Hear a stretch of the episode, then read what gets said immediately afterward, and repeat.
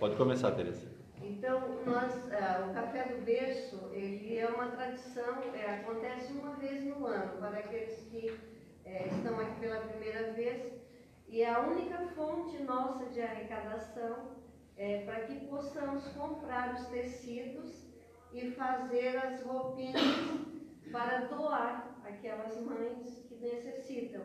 E é surpreendente, é, só no mês de abril a gente oferecia quase seis enxovais por semana.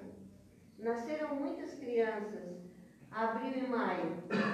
Então, toda semana a gente estava até sem dar conta de vir aqui né, e costurar. Então, nós costuramos em casa, a Juscelia e as outras colegas que também fazem parte, a gente costura em casa, porque não dá tempo de costurar aqui também. E, e aí monta os kits e oferece para aquelas mães. Aí vocês vão dizer, ah, mas precisa? Precisa. É, antes de conhecer a história do berço, eu também ficava me questionando, uma mãe espera nove meses e depois precisa de um enxoval correndo. Então, há mães assim, que não se preocupam. E aí a enfermeira diz assim, ó, tem um nasceu, não tem nada para vestir, ou o pediatra pede, ou o posto de saúde, ou a, a vizinha, e nós estamos para servir. E se vocês puderem nos servir comprando o ingresso, que é no dia 14, então nós, vocês também estão ajudando a montar esse kit, para que a gente sirva essas mães que ainda não estão prontas para cuidar do bebê que chega. Então, eu gostaria de relembrá-lo sempre, todo, todo, toda semana nós vamos lembrar, né? É muito gostoso, é uma tarde agradável, tem comidas boas, não é um grande luxo, o salão não é aquela, aquele luxo, mas a comida é boa, o ambiente é agradável. É ali no Jardim Elizabeth, no centro comunitário ali do Jardim Elizabeth. Então, fica o convite para você. Muito obrigada. 14 de 7, domingo, tarde, no Centro Comunitário do Jardim Elizabeth, será realizado um café, cuja renda reverterá para o berço de Jesus, que confecciona roupas para as crianças recém-nascidas. Outro recado da Regina, não esquecer de avisar a cesta básica. Dia, dia 27 de, de 6 haverá distribuição e a gente está precisando de algumas cestas. Então a gente lembra as pessoas que vêm a esta casa que tragam alimentos né, não perecíveis com os quais serão montadas estas cestas. É, com o problema da enchente, que houve desabrigados, a gente levou tudo que tinha. Então, nós precisamos prover agora para essa... Né? Comunismo alternei, as pessoas sentem fome todo dia, interessante, né? é, nós temos aqui é, o, as aulas de Esperanto, que é a língua que os Espíritos nos servem, para nós nos comunicarmos, tanto aqui como no plano espiritual. E a gente dá aula aqui nas segundas-feiras, das sete da noite até perto dez para as oito, cinco para as oito. E aí um grupo aí que participa, quem quiser participar, seja à vontade para conosco partilhar desse conhecimento. Dito isso, nós vamos então agora, neste momento, elevar o nosso pensamento colocando em sintonia com uma espiritualidade maior que coordena os trabalhos desta casa. E aí, então, nós temos criado um ambiente adequado para a realização das tarefas desta noite. Pai nosso que estais no céu, santificado seja o vosso nome, venha a nós o vosso reino, seja feita a vossa vontade, assim na terra como no céu. O pão nosso de cada dia nos dai hoje Perdoai as nossas ofensas, assim como nós perdoamos a quem nos tem ofendido. E não nos deixeis cair em tentação, mas livrai-nos do mal. Assim seja.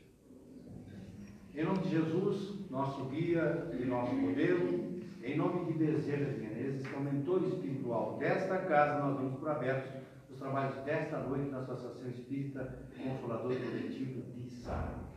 Na primeira parte, nós teremos a exposição Hoje está indicado Walter Rey, cujo tema não sei, vou perguntar agora qual é o tema.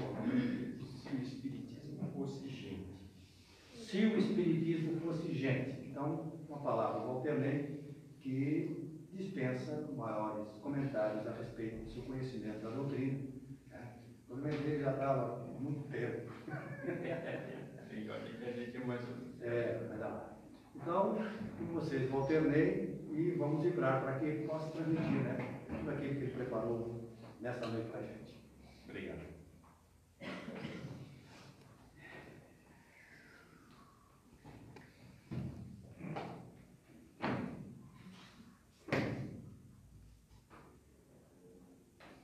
Boa noite, povo.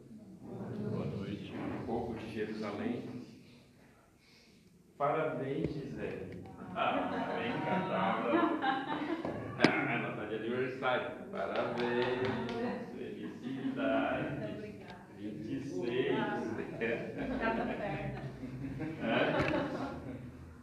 É, é melhor dar um abraço do que dar, gastar com presente. Pois é. Está se fazendo 26. Eu está fazendo 27, 28 que eu estou falando, fazendo exposição. 28 anos. Eu comecei com 4. Está fazendo 28 anos. Pois é. Eu ia falar, eu pretendo falar sobre essa proposta aqui, se o Espiritismo fosse gente. Mas para fazer um preâmbulo, como a Regina tem uma letra bonita, depois ela vai.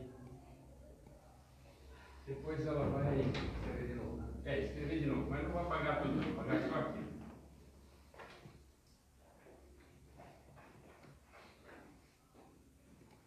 Eu gostaria de refletir sobre a palavra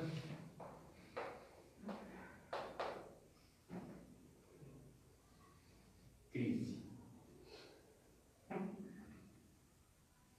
Crise, como a gente sabe, na medicina, se traduz ou num momento de recuperação ou num momento de morte, ou num momento de dor aguda. Na economia, dispensa comentários. Todo mundo aqui é versado em crise. Mas o que eu gosto de fazer, e isso é muito importante, é identificar a origem das palavras. A palavra crise deriva do latim crisis. E aí, para não fazer como uns e outros aí que escrevem em latim sem saber latim, deveriam saber, crisis, do latim, significa momento de decisão.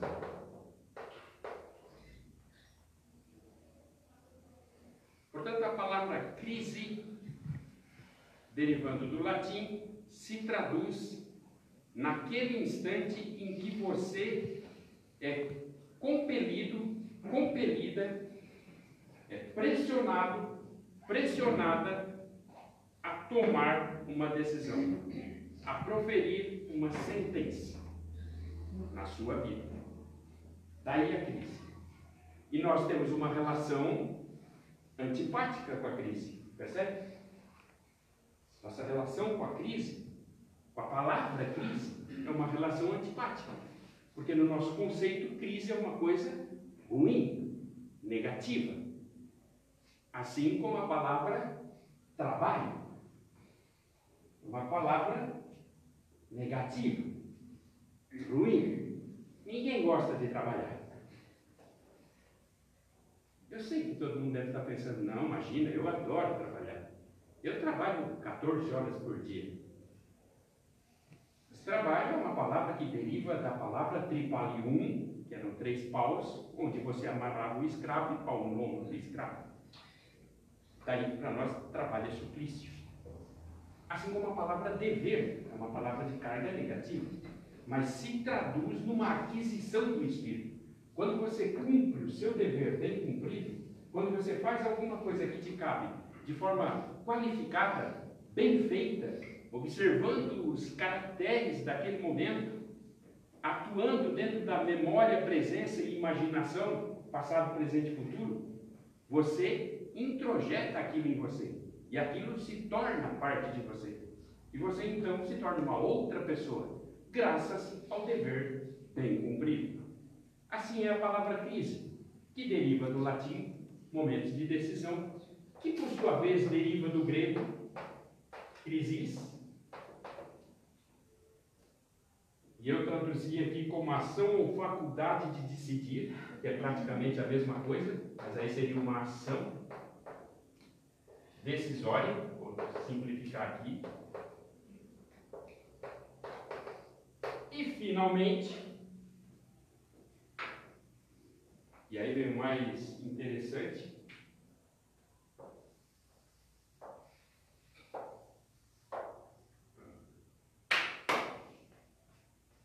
que deriva do proto-indo-europeu, que digamos assim é a língua mãe de praticamente todas as línguas constituídas por nós, que era utilizada há seis mil anos mais ou menos, ela dá origem ao grego, depois dá origem ao latim, e o latim, vocês sabem, dá origem a todas as línguas latinas, italiano, francês, português e tudo mais. E no próprio indo-europeu, crisis vem de creio, que significa, e eu fiz essa escolha, discriminar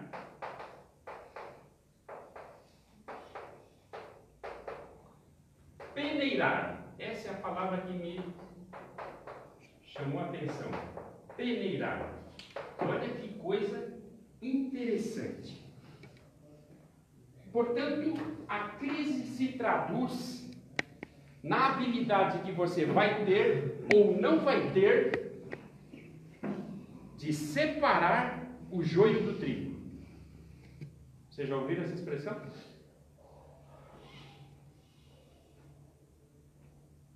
É quando você vai se defrontar com uma situação em que você vai ter que construir uma decisão e, a partir daquela decisão, peneirar aquilo que não te serve mais,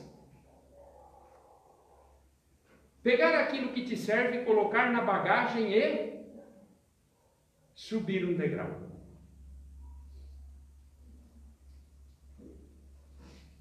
Vamos imaginar mais ou menos como se fosse uma escada, não uma escada dessas escadinha de madeira mas essa escada de patamar, certo? Você está num patamar. Quando ocorre a crise? Quando você bate na parede. Quando você bate na parede. Vocês conhecem gente assim?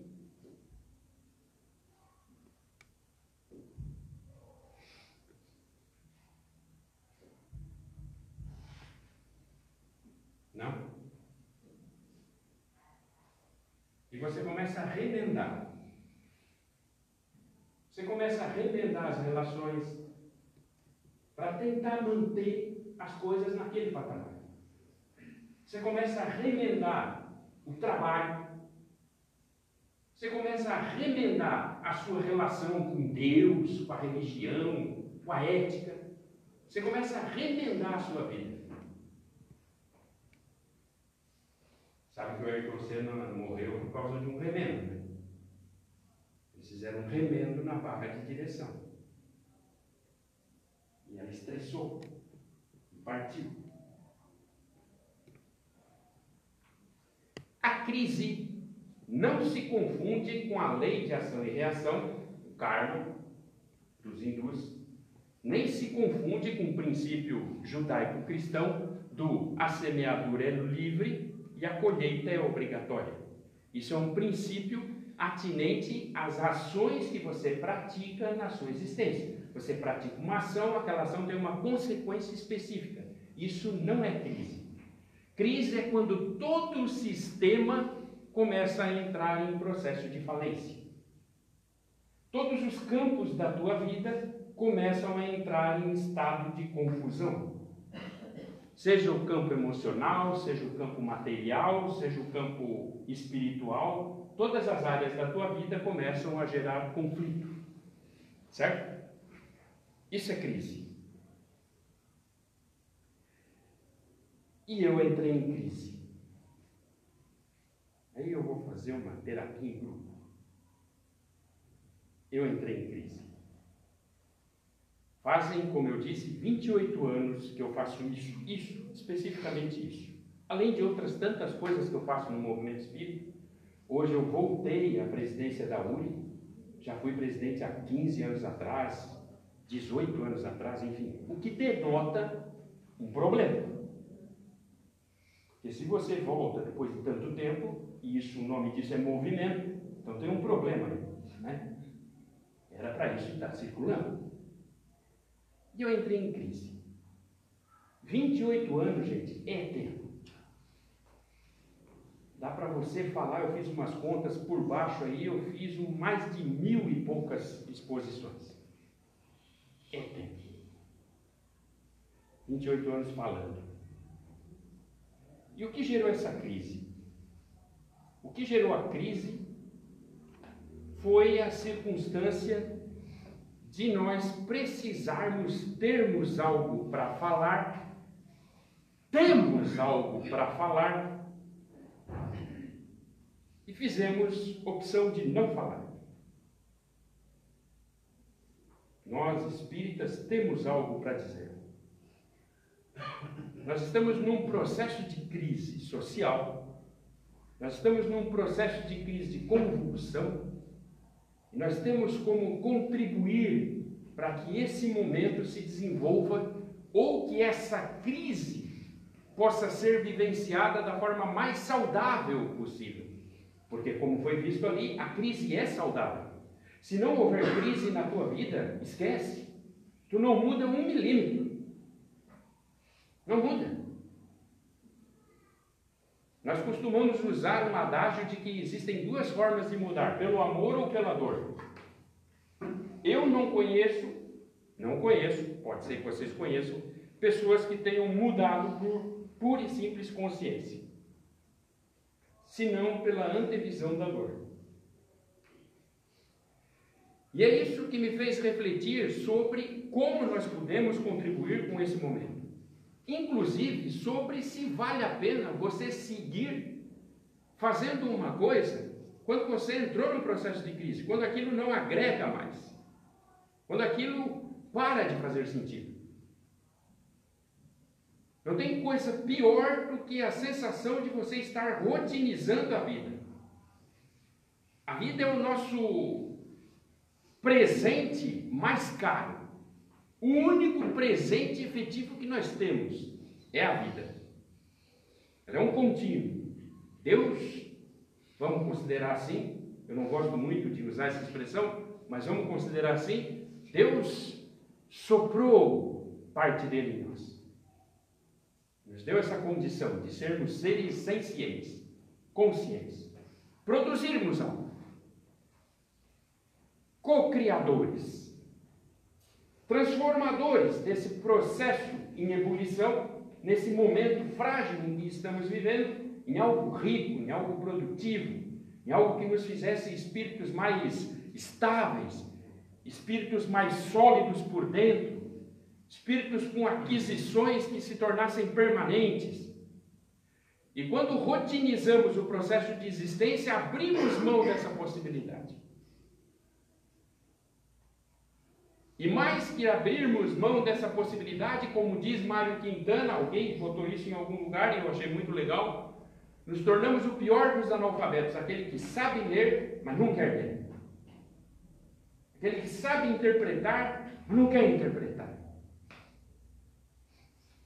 Aquele que tem condições de promover um processo de transformação, mas se enclausura, se enquadra na rotina, se esconde no processo de rotina.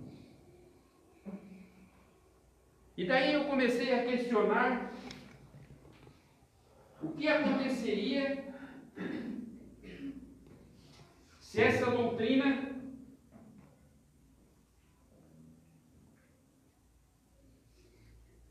que é esse amontoadinho de livro, virasse gente. Se o Espiritismo fosse gente,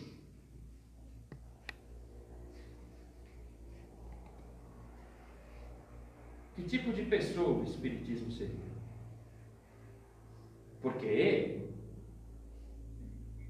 está na questão 626, 5, que o Cristo é nosso guia e modelo, mas vem o senhor Allan Kardec e traduz as premissas do Cristo em modelos de execução, em modelos de ação.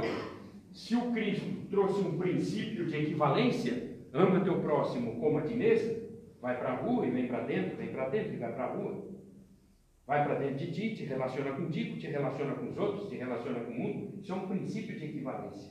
É isso que dá estabilidade ao espírito. Se o Cristo nos trouxe esse princípio de equivalência, o senhor Allan Kardec nos trouxe a forma de executar isso. Vocês conhecem esse livro aqui? O Novo Testamento? É bom. É bonzinho. E esse aqui, do Dalai Lama? Por que, que a ética é mais importante do que a religião? Conhece? É bom.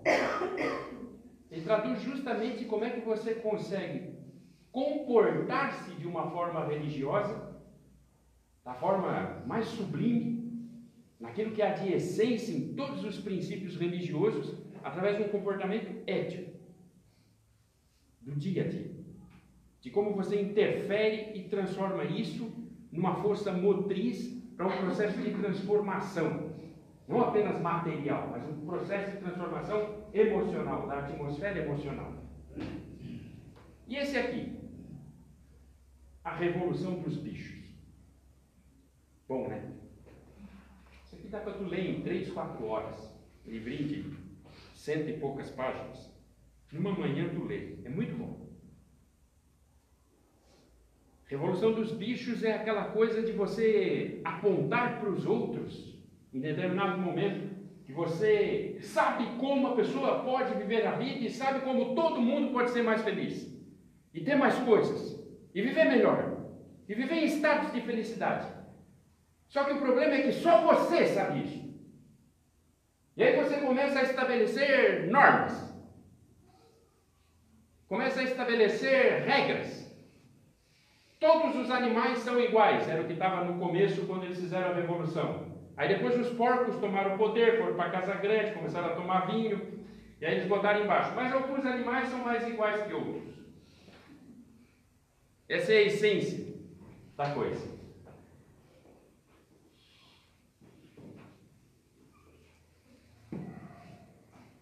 E esse aqui? O Livro dos Espíritos. Já leu? Eu resolvi trazer alguns questionamentos sobre essa crise para compartilhar com vocês. Se o Espiritismo fosse gente, como eu disse, como é que vocês acham que o Espiritismo se comportaria? Ele iria, tal qual os porcos, ele iria se inclinando para um despotismo? Vocês acham? Não precisa responder para gente. Vocês acham que o Espiritismo iria se inclinando para um despotismo? Vocês acham que o Espiritismo iria se posicionando na base do eu sei como tu deve viver? Intuitivamente. Como vocês acham que o Espiritismo se comportaria? Se ele fosse gente. Como vocês acham que o Espiritismo se comportaria com os velhos?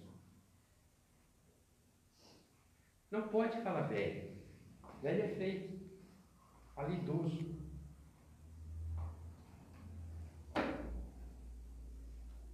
Tu fala idoso e maltrata o velho.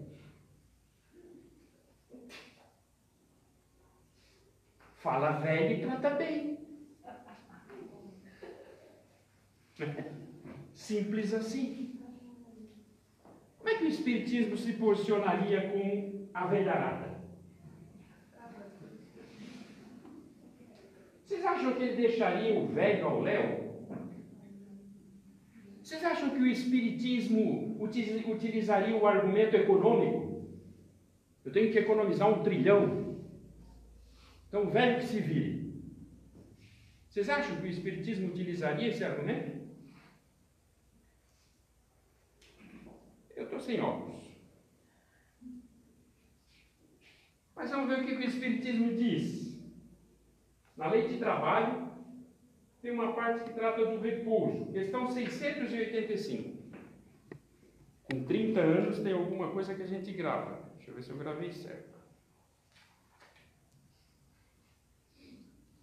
685. Lei do trabalho, lei do repouso. Quer ler para mim? Tem voz alta. Qual é? Questão 685. Lê a pergunta. Estava perguntando. Por enquanto. Tem o homem o direito de repousar na velhice? Pergunta do senhor Allan Kardec: Tem o homem o direito de repousar na velhice? Resposta dos espíritos: Também estou sem nota. Sim, que a nada é obrigado, senão de acordo com as suas forças.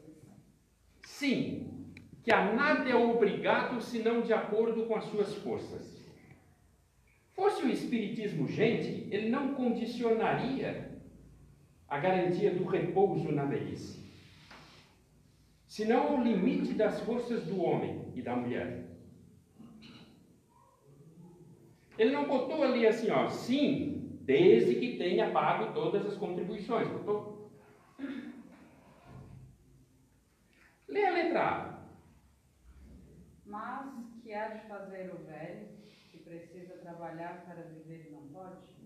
Ou seja, o senhor Allan Kardec, ele insiste, porque ele, em 1857, um pouquinho antes, é evidente que ele estava com o mesmo problema na França, em 1857. Então o senhor Allan Kardec insiste e reforça, diz assim, mas e se o cara não tem família? Ou se o cara foi um vazio?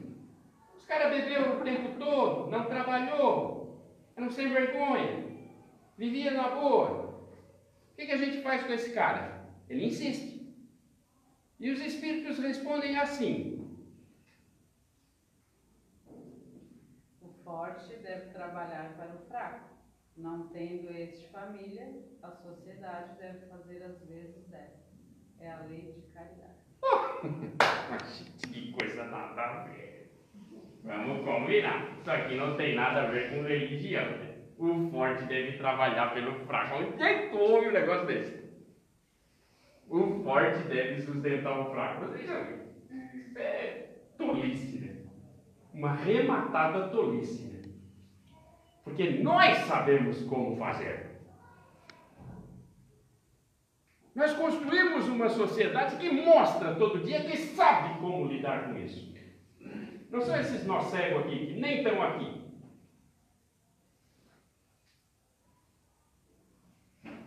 Eu posso até não concordar com os Espíritos, ou com o livro dos Espíritos. Mas eu não posso dizer que eu não sei como o Espiritismo se comportaria se fosse gente. Porque o Espiritismo já disse como ele se comportaria se fosse gente. Ele já se posicionou. Ele se posicionou claramente. O forte deve trabalhar pelo fraco. E se não tiver família, cabe à sociedade sustentá-lo. Porque senão não há sentido no nosso sentido de humanidade.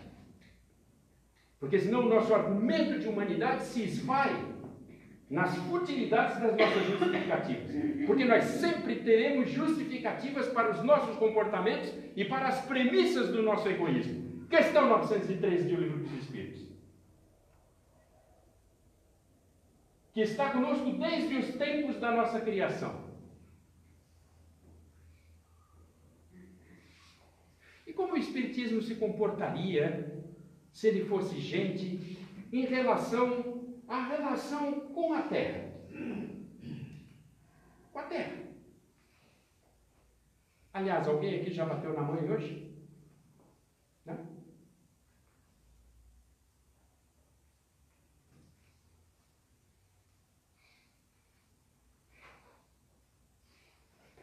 Meu Deus, que horror. Não, não, brincadeira. Tinha que mandar um memorando para. Vou mandar um memorando para o chefe. Vou fazer umas dicas para ele, na medida que a gente. Ô, Cita, vem para mim aqui. Questão 705. Questão 705 de Livro dos Espíritos. Sobre como você se posiciona em relação à Mãe Terra. Leia a pergunta, por gentileza. Porque nem sempre a terra produz bastante para fornecer ao homem o necessário? Pergunta. Porque nem sempre a terra produz bastante para fornecer ao homem o necessário? Porque nem sempre a terra produz bastante para fornecer ao homem o necessário. Nós estamos falando de 1850. Nós éramos um bi. Hoje nós somos sete. Em 1850 eles já questionavam: será que nós vamos ter comida suficiente para todo mundo? 1850. Nós éramos um bi. E aí os espíritos respondem assim. Eu vou te cortar um pedaço porque a, a resposta é longa, mas vai fazendo aí a resposta, por gentileza. É que ingrato o homem a despreza. Ela, no entanto, é excelente mãe. Muitas vezes também ele acusa a natureza do que só é resultado da sua imperícia ou da sua imprevidência. A terra produziria sempre o necessário, se com o necessário soubesse o homem contentar-se. Olha só a resposta dos espíritos dessa pessoa que estaria aqui conosco se fosse gente. É que ingrato o homem a despreza. Despreza quem? A mãe terra. Portanto, o Espiritismo se posiciona assim em relação à relação com a terra, com a mãe. É uma relação de troca. É uma relação de afeto. É uma relação de uso conforme a necessidade. É uma relação ecológica. Não é uma relação extrativista. Não é uma relação expropriatória. Não é uma relação que tira até os limites da exaustão. Essa é a posição do Espiritismo. É assim que o Espiritismo disse sobre a relação com a mãe, com a terra. Se nós não concordamos com isso, tudo certo. Até porque estamos por aqui de culpa e julgamento. Não tem problema não concordar. A questão é que o Espiritismo se posiciona assim, em relação à Mãe Terra, em relação à nossa relação com a forma como nós tiramos as coisas do mundo, como nós produzimos as riquezas do mundo. Isso é uma posição que tem que ser construída sempre a partir de uma consciência real. Sempre a partir da forma como você interage e participa nesse processo de crise com as suas memórias, com a sua presença e com a sua imaginação. Memória, presença, imaginação, passado, presente e futuro. É assim que nós construímos o processo. Lá na questão 914 de O Livro dos Espíritos, na questão 914 de O Livro dos Espíritos, quando o senhor Allan Kardec perguntou aos espíritos como é que nós faríamos para vencer esse gigante da alma, que é o egoísmo, que é a matriz de todos os nossos dramas, que é a raiz de todas as nossas mazelas. Tudo bordeja sempre em torno da nossa relação egóica, seja com as pessoas, seja com o mundo, seja, enfim, com as nossas relações emocionais, espirituais ou de qualquer natureza. Como que nós trataríamos esse elemento? Como que nós trataríamos o egoísmo? Tem algum carpinteiro aqui? Não tem, mas tem um monte de gente que já pregou prego, né? Já pregasse muito prego, né? Numa tacada só ou martelando algumas vezes o prego? Martelando algumas vezes, né? Só se a madeira tiver ruim, podre.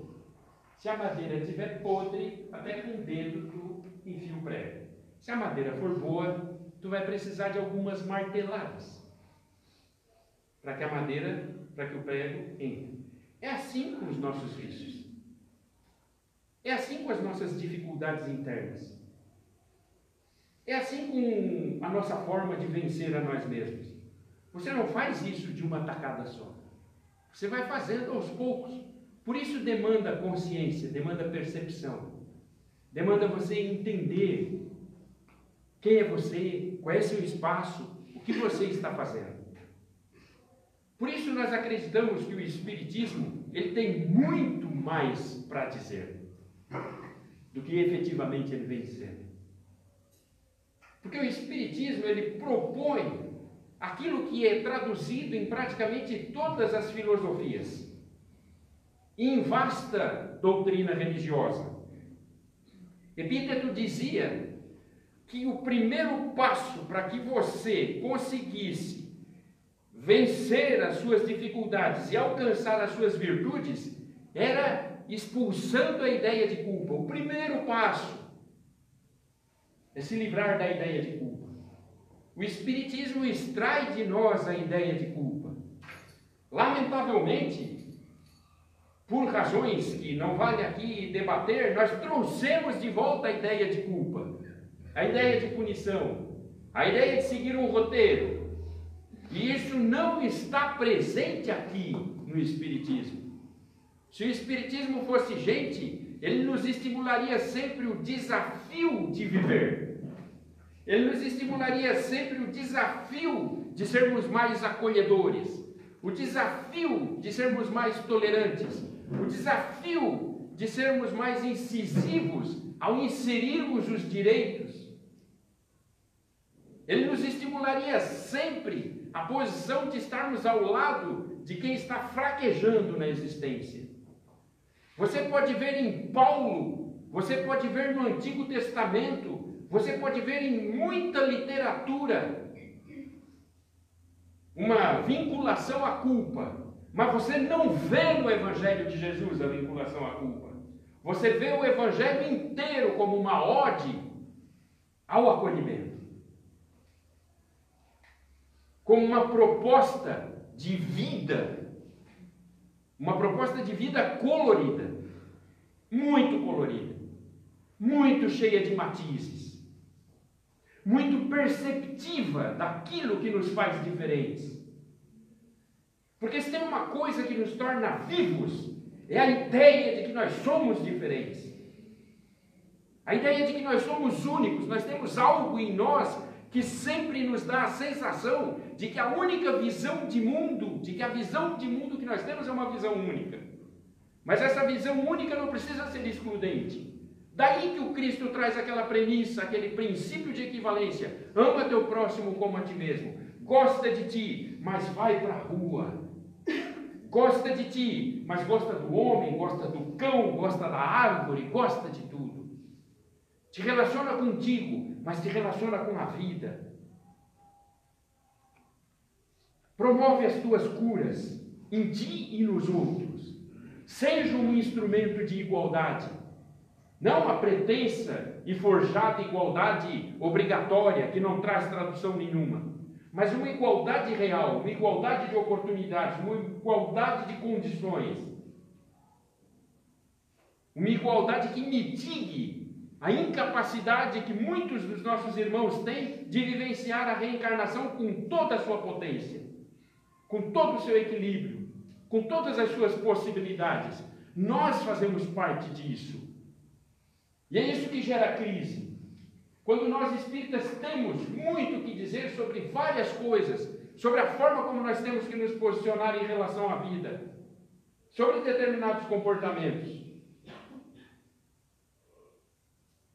E não irmos nos adaptando sob os argumentos mais vis, de que é assim mesmo, de que Deus quer, Deus sabe a hora, Lá no capítulo 10, São Luís nos faz a advertência. A única coisa que te interessa saber é como você pode fazer para tirar o teu irmão da dor. É isso. Hoje. Não é querer saber por que, que ele está ali, como ele chegou ali, se ele é responsável por aquilo. É como você pode fazer para tirar o teu irmão da dor. E na questão 914 de O Livro dos Espíritos, para fazer o enfrentamento desse gigante da alma, que é o egoísmo, que vai levar muitas existências para ser superado muitas existências. Nós temos um hábito de não respeitarmos os nossos vícios. Nós temos que ter respeito pelos nossos vícios. Eles não estão ali de graça. Eles estão ali porque nós os cultivamos por muito tempo. E eles têm que ser olhados de frente, com respeito, com o tamanho que eles têm. E o maior deles, sem sombra de dúvidas, é o egoísmo, que cria todas as justificativas possíveis para que você tenha uma vida confortável, para que você mantenha o estado confortável da existência. Daí que o egoísmo tem pavor da crise, porque ele sabe que na hora que você tiver que enfrentar uma crise, a primeira coisa que você vai ter que trabalhar é uma parte do teu egoísmo. Por isso o egoísmo trabalha sempre com justificativa. Nós precisamos manter a economia estável. Estável. Tem um pessoal aqui que é um pouco mais velho e lembra do Delfim Neto. Nós temos que fazer o bolo crescer, dizia o Delfim Neto, em 1973. Depois a gente reparte o bolo.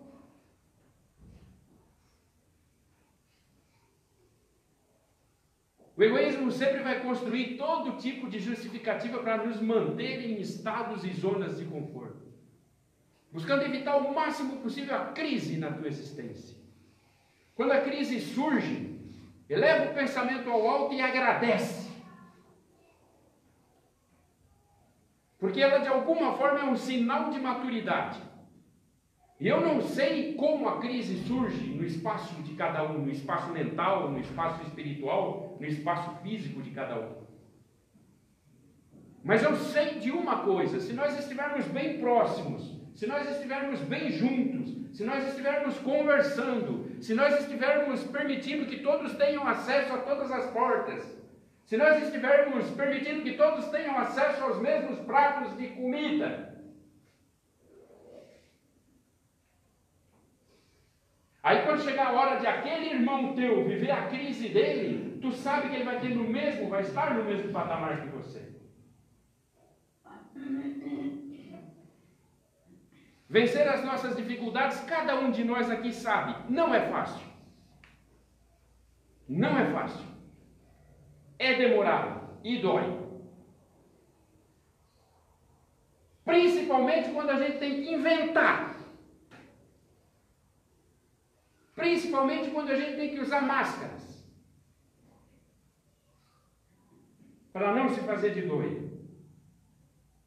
E se tem uma coisa que permite que nós possamos dar esse salto de qualidade, seja de forma individual, cada um na sua crise pessoal, seja de forma coletiva, nessa crise coletiva que nós estamos vivendo, porque não é uma crise só minha, só sua, só de Sara, não é uma crise, é uma crise, você percebe que é uma crise de conceitos. Como dizia Zygmunt Bauman, é uma crise de identidade de todas as instituições que se liquefazem. Todos os nossos conceitos se liquefazem. Nosso conceito de religiosidade se liquefez. A religião é uma rotina. As pessoas vêm para cá, tomam o passe, vão para casa e toca a ficha. Vão para a igreja, tomam hóstia e toca a ficha. Vão para a igreja, uma associação evangélica, templo, paga o dízimo e toca a ficha. Vão para o budismo, faz meditação, toneladas de meditação. E toca a ficha. Lá no Sri Lanka, quem mais mata gente é budista. Faz meditação de manhã e mata gente à tarde. É uma insanidade. E nós vamos amortecendo o nosso coração com rotinas, sem fazer o enfrentamento daquilo que é essencial.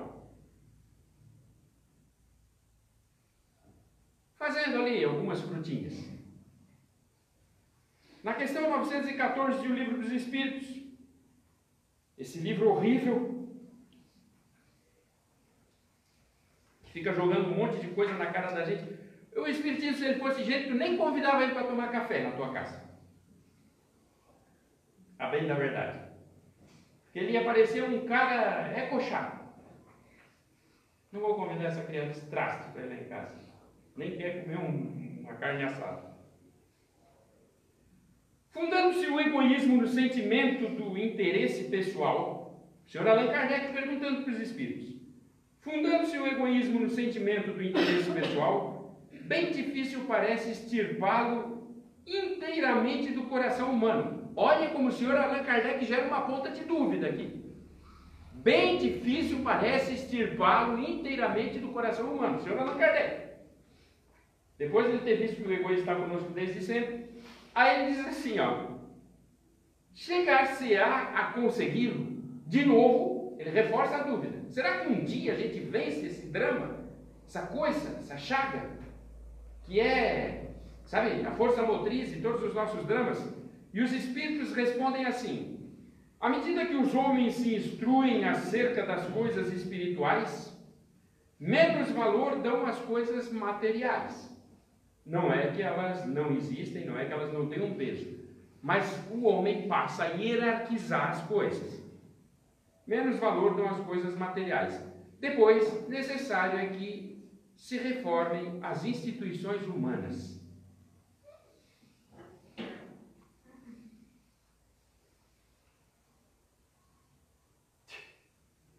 Mas isso não é religião.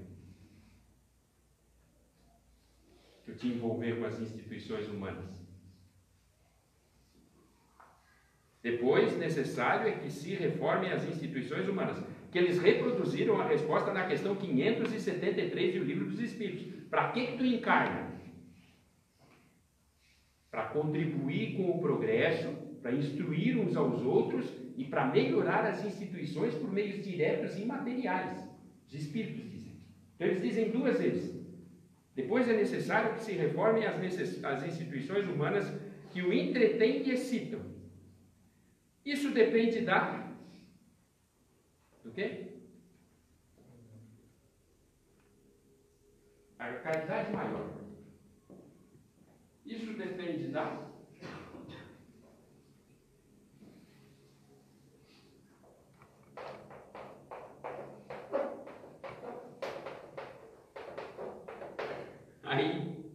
eu lembro.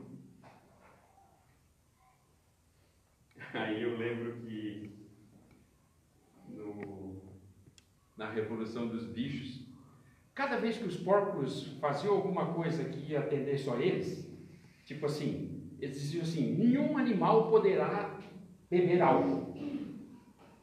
Aí os porcos acharam uísque na casa. Começaram a regatar com uísque uísque e tal. A bicharada viu, foi lá e disse assim, mas não tinha um mandamento lá no celeiro que dizia que nenhum animal podia beber álcool?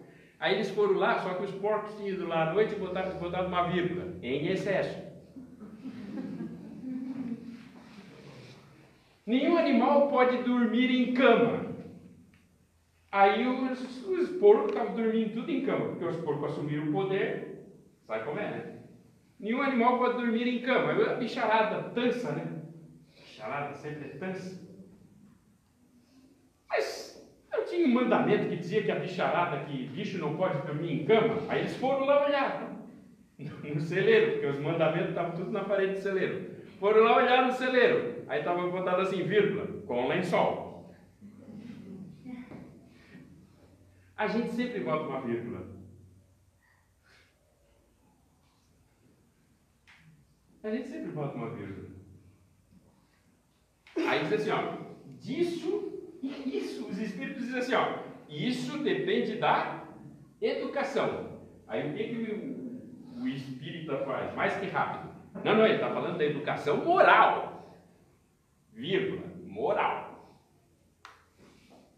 Ele está falando da educação, processo educacional, instrucional, espaço para crianças se desenvolverem. Eu falei aquela vez, a última vez que eu falei, eu falei com o Joaquim ali, né? Lembra? Joaquim que estava aí. E a pequena aí, como é o nome dela? Agatha. Agatha. Quantos meses tem a Agatha? Dois anos. Agatha Christie, é por causa da Agatha Christie? Não? Sabia que a Agatha Christie é a escritora que mais vendeu livros na história? Não? E ela fazia romance policial e, e lavava, lavando louça. Tudo bem que era, né? 1800 e lá vai pedrada. Mas era um gigante. Quantos meses ela tem? Dois anos. Dois anos. Ágata.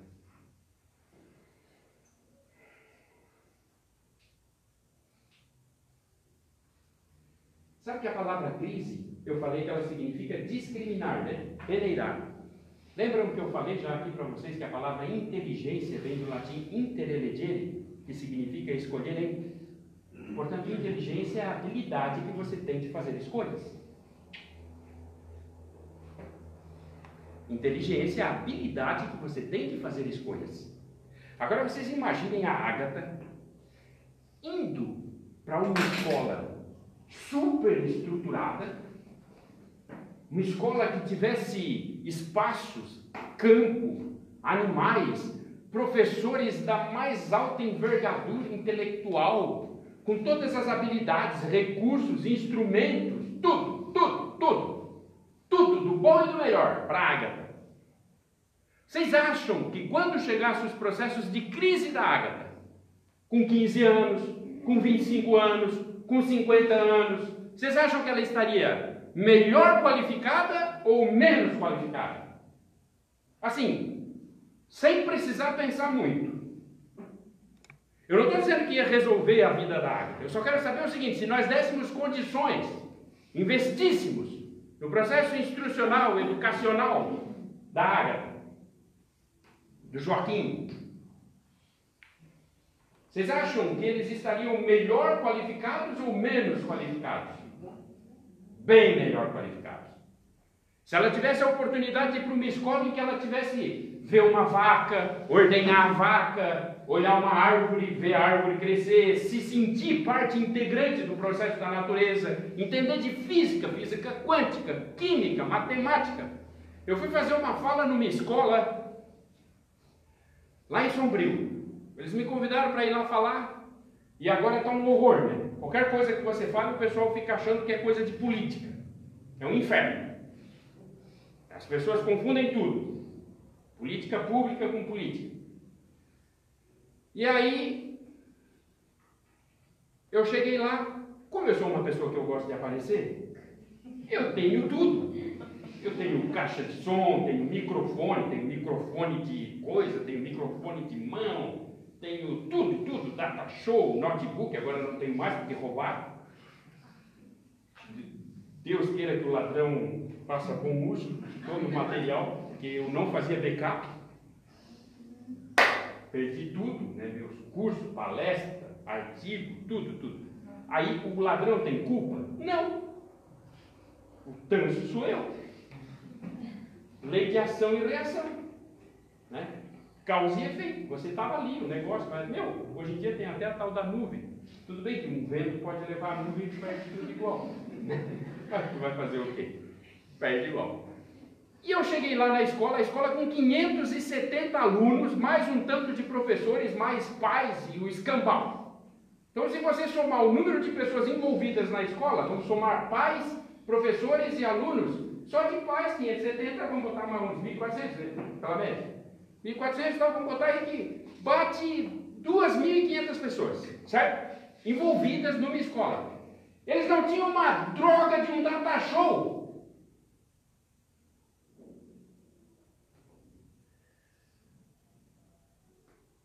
Eu, no meu carro, eu tenho mais coisa do que uma escola com 2.500 interessados.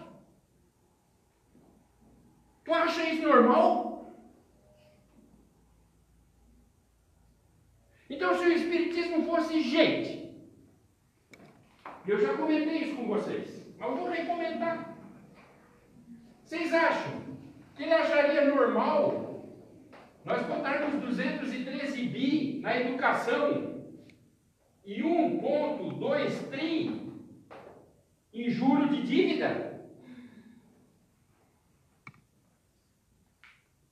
Ou o Espiritismo se posicionaria? Vocês acham que o Espiritismo estaria interessado na estabilidade do sistema financeiro ou na Ágata? Mas é o sistema financeiro que dá estabilidade para a Ágata. Ah, é? É por isso que está tudo certo. Quando você lê esse livro aqui da Revolução dos Bichos, você diz assim: não é possível que esses bichos sejam tão tanso, tão burro. Porque o cara diz assim não, nós porcos temos que ficar na casa grande, nós temos que dormir em lençóis, nós temos que tomar, comer carne, enquanto vocês mal, mal comem ração de milho, porque olha só, nós somos responsáveis por vocês. E a bicharada pensa: é verdade, é verdade. Aí você lê e diz assim: ah, pelo amor de Deus, ninguém vai fazer nada, vai tocar fogo na casa. Pelo amor de Deus, tá? não estou dizendo para tocar fogo em lugar nenhum, hein? A vaga aí. Mas estou. É, até porque sei se vocês têm esse livro aqui, ó, Who is Who in Bible? Quem é quem na Bíblia? Como é que a galera fez, né? Foram lá na Terra Prometida e tocaram fogo nos carros para pegar a terra para eles, os judeus. Não fizeram isso. Então,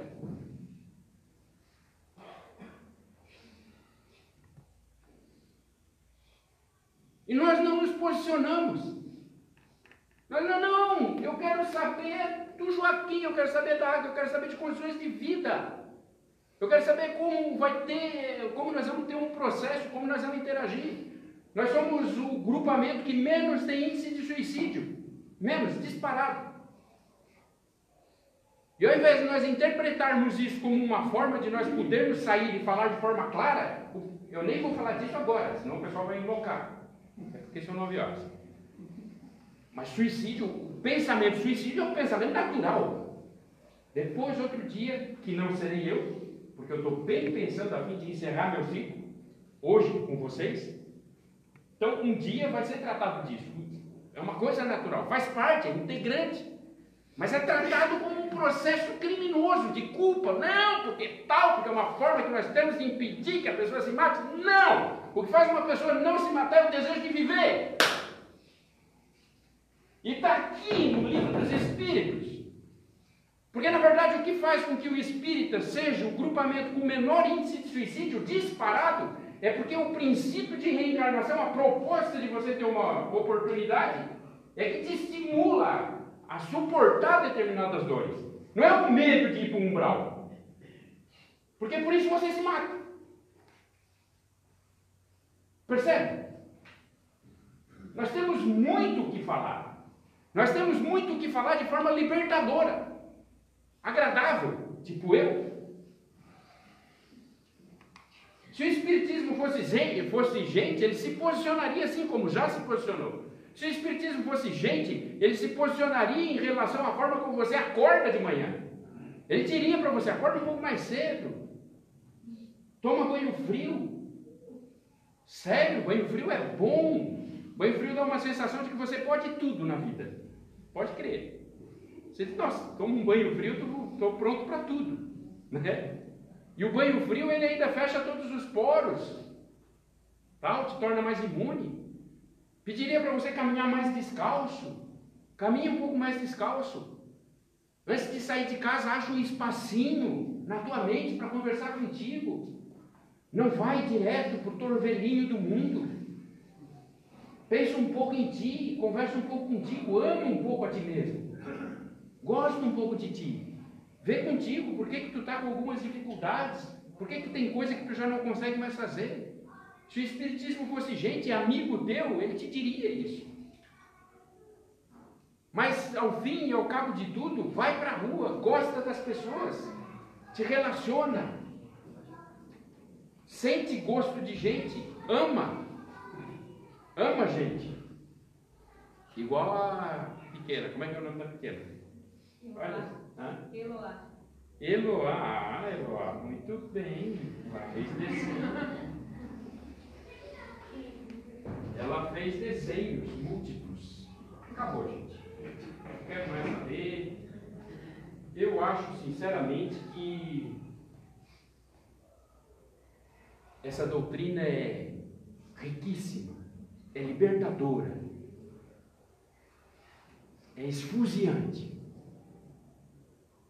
Ela nos permite visualizar coisas que dificilmente nós visualizaríamos se não tivéssemos um contato mais interno com ela. Mas com certeza, ela só se sente viva quando nós vibramos na mesma vibração dos mais fracos sempre faça a opção pelo mais fraco. Sempre. Sempre faça a opção pelo menino. Sempre faça a opção por aquele que você percebe que está sendo tolhido no exercício, no direito de viver. Porque o Espiritismo já se posicionou em favor do mais fraco. É para isso que nós estamos aqui. Só que o Espiritismo não é gente.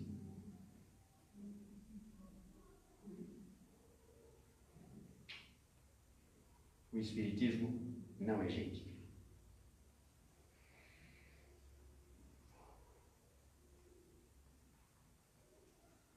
Tá, e aí, nós vamos ficar desacursoados? Você não é gente? Que assim seja.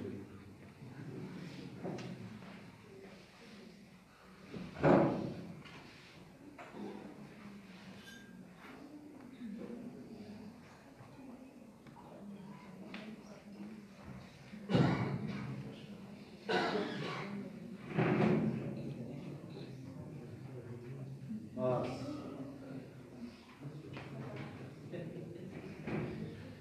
nós agradecemos ao Walter Ney pela reflexão. Boa noite, gostoso. Siga em frente, né, Walter?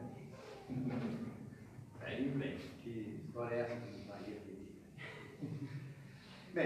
Nós sabemos que através das energias do pensamento nós podemos auxiliar as pessoas. Então nós vamos fazer isso agora, mandando bons fluidos em direção a essas pessoas, começando pela nossa casa. Nosso lar receba neste momento as nossas vibrações, os nossos pensamentos positivos, e esses pensamentos, essas energias se derramem sobre todo o nosso lar, toda a nossa casa. Ali nós seguimos para o Hospital São Donato também, levando para lá essas energias positivas, que elas atinjam e cheguem até as pessoas doentes que lá se encontram, passando por um processo complicado que a gente sabe que é a doença. Também vamos para os nossos asilos, onde estão os nossos velhinhos, para que eles recebam as nossas vibrações e as nossas energias, e que eles aproveitem estes momentos finais desta existência para uma grande reflexão. Tudo é importante, todo momento pelo qual nós passamos é importante na nossa existência. Vamos lembrar também nesse instante das crianças que já chegam a esta nova existência, a esta nova encarnação, com problemas. O principal deles é não ter uma família para recebê-los, acolhê-los, ensiná-los, orientá-los. Essas crianças que ainda estão aguardando um lar, recebam nesse momento as nossas vibrações, os nossos pensamentos positivos. Devemos nos lembrar também, nesse momento, dos presos, das pessoas que estão lá nas cadeias públicas, recebam eles, eles as nossas energias, para que aproveitem esse momento também para refletirem as suas atitudes, retornarem ao convívio social, já tomando uma nova decisão. Vamos nos lembrar daqueles que estão em dificuldades aqui no plano terreno, mas também no mundo espiritual. E neles nós incluímos nesse momento os nossos irmãos suicidas. A doutrina espírita bem clara nos dizer que nenhum deles está perdido. São as ovelhas desgarradas que o Mestre vai buscar através todo o processo que ele coloca à disposição para assim fazer. Portanto, nesse momento, vamos vibrar em favor desses nossos irmãos para que eles possam ser alcançados e trazidos para o mundo. Vamos nos lembrar neste momento das pessoas que são incumbidas na direção das coisas públicas, seja a nível municipal, estadual, federal, sempre devemos vibrar pelos nossos dirigentes para que eles estejam atentos às inspirações que chegam da espiritualidade para nos orientar na sua conduta, no seu comportamento como dirigente. Estejam atentos, a gente deve sempre orar para que isso aconteça. Vamos lembrar também dos dirigentes religiosos, é claro, que têm uma missão importante, que é conduzir os fiéis, as pessoas que seguem determinada religião no caminho ensinado por Jesus, ou seja, para que seja implantado na terra o Evangelho, a doutrina cristã.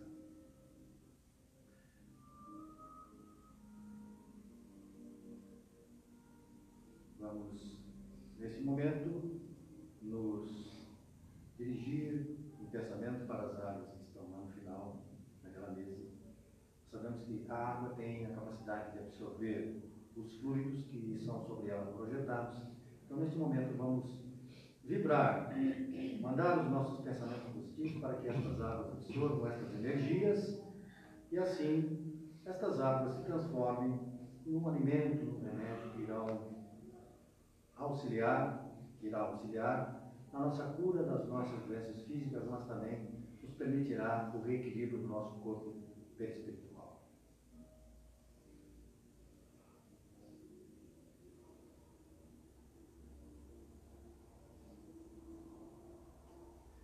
Nesse momento, devido ao adiantado da hora, nós vamos realizar o passe coletivo. Sabemos que o passe coletivo tem o mesmo valor que o passe individual. Nós temos aqui neste salão os nossos médios que irão colaborar com esse trabalho, a espiritualidade presente neste momento, então, irá nos auxiliar no passe. Desta forma, concentremos-nos, coloquemos-nos de forma tranquila, principalmente em nossos pensamentos, para receber essas vibrações, essas energias que são geradas do mundo espiritual e que nos auxiliarão durante toda esta semana nas nossas